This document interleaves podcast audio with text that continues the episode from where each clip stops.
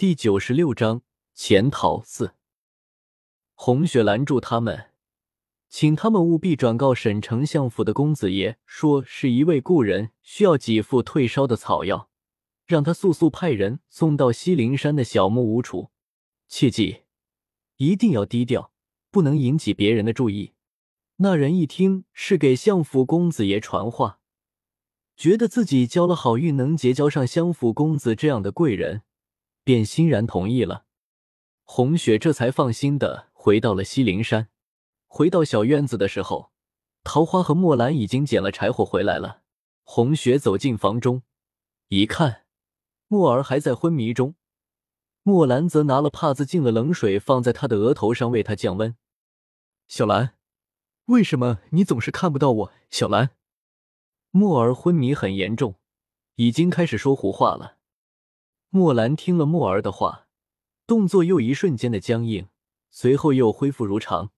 正好这时，红雪走了进来，墨兰连忙行礼，然后说：“莫少爷他一直都是这样昏迷着，只怕拖久了就不好了。”红雪坐在床边，手在墨儿的脸上试了试温度，还是滚烫无比。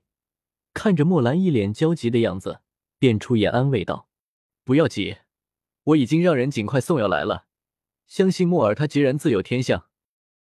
墨兰垂下头去，没有说话，只是默默的拿了墨儿头上的帕子，在木盆里浸泡一下，然后拧的半干，再放到墨儿的额头上。红雪除了等待，无计可施，只恨自己为什么总是拖累别人。如果墨儿能好起来的话，就让他留在京城吧，他天资聪明。肯定会有一番作为的，而他自己就流浪到哪里是哪里了。天下之大，总有一处可以容身。一个时辰之后，小院外面响起了脚踩枯枝的声音，红雪连忙迎了出来。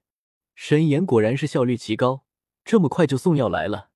沈岩今日一改往日的朴素，穿了一身锦袍，想必是登门道贺的客人太多，才穿了身画服待客。沈岩见红雪从木屋里面走了出来，顿时微笑起来。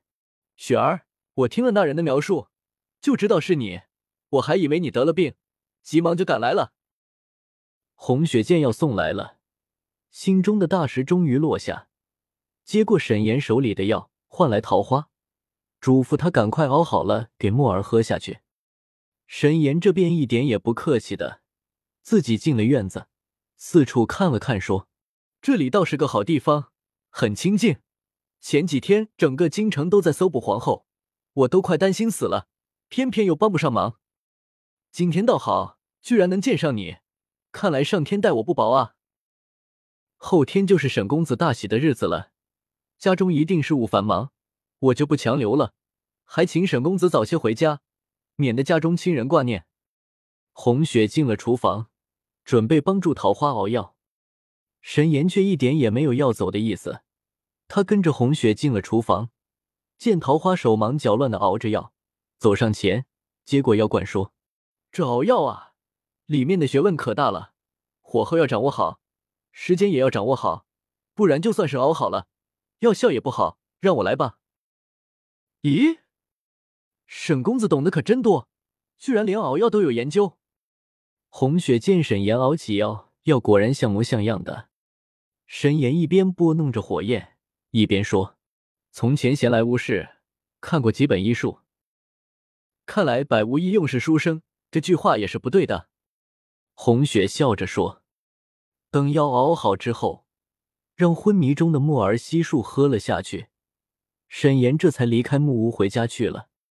桃花在山里走了一圈，一无所获的回来了。冬天里，动物很少出没。再加上桃花进入凡间的时候，所有的法力都被封了起来，自然无法打的猎物了。回到小院子里，见墨兰正在熬药，说是赫连月墨喝下药后，渐渐的出了汗，可见药效还是不错的，便再熬一些。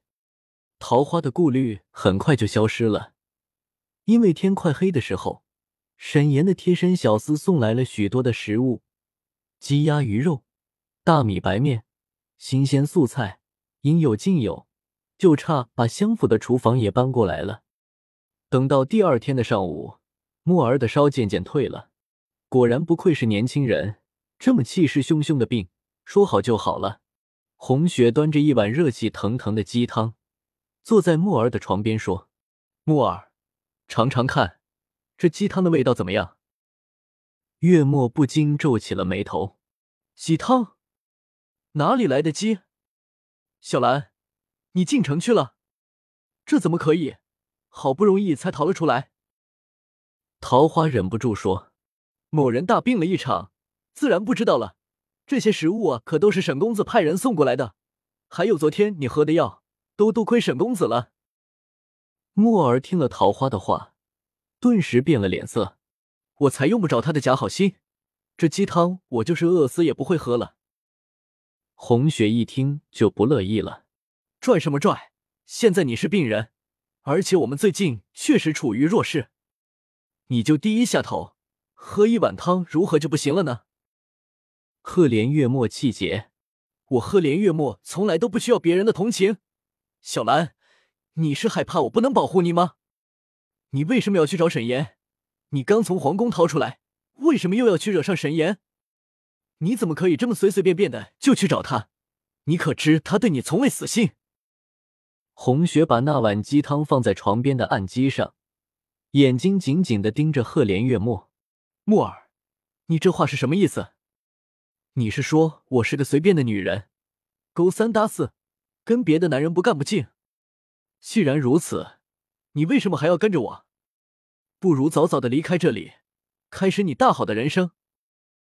小兰，你不要闹，我不是这个意思。木儿有些急了，不就是一碗汤吗？我喝还不成吗？说着，端起那碗汤喝，一口气就喝得干干净净。木儿喝完了鸡汤，红雪并未表现得多高兴，她依然沉着脸。木儿，过了年，你就十六岁了。该自立自强了，等你的病好了，你就走吧，不要再跟着我了。